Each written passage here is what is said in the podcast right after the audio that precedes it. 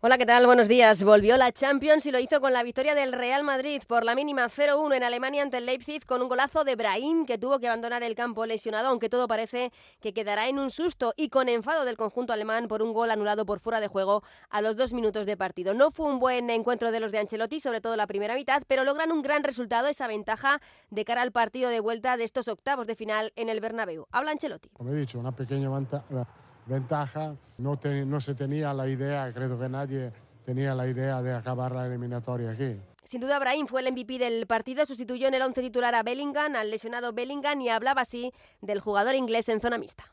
es un crack, es un crack mundial. Eh, bueno, Bellingham solo hay uno, eso, eso, tengo que decirlo.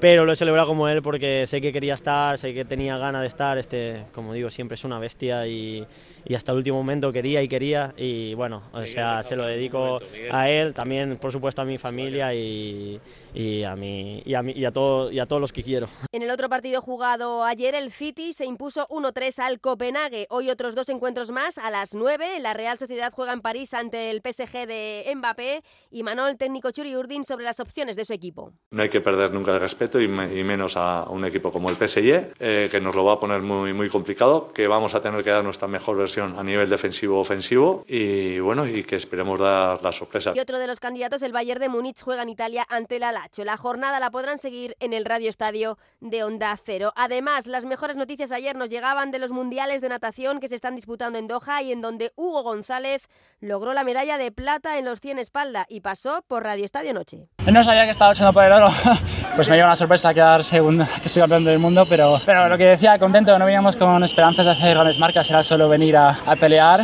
Y por último, el seleccionador de baloncesto, Sergio Escariolo, ha llamado a Ricky Rubio para la primera ventana de clasificación del Eurobasket 2025.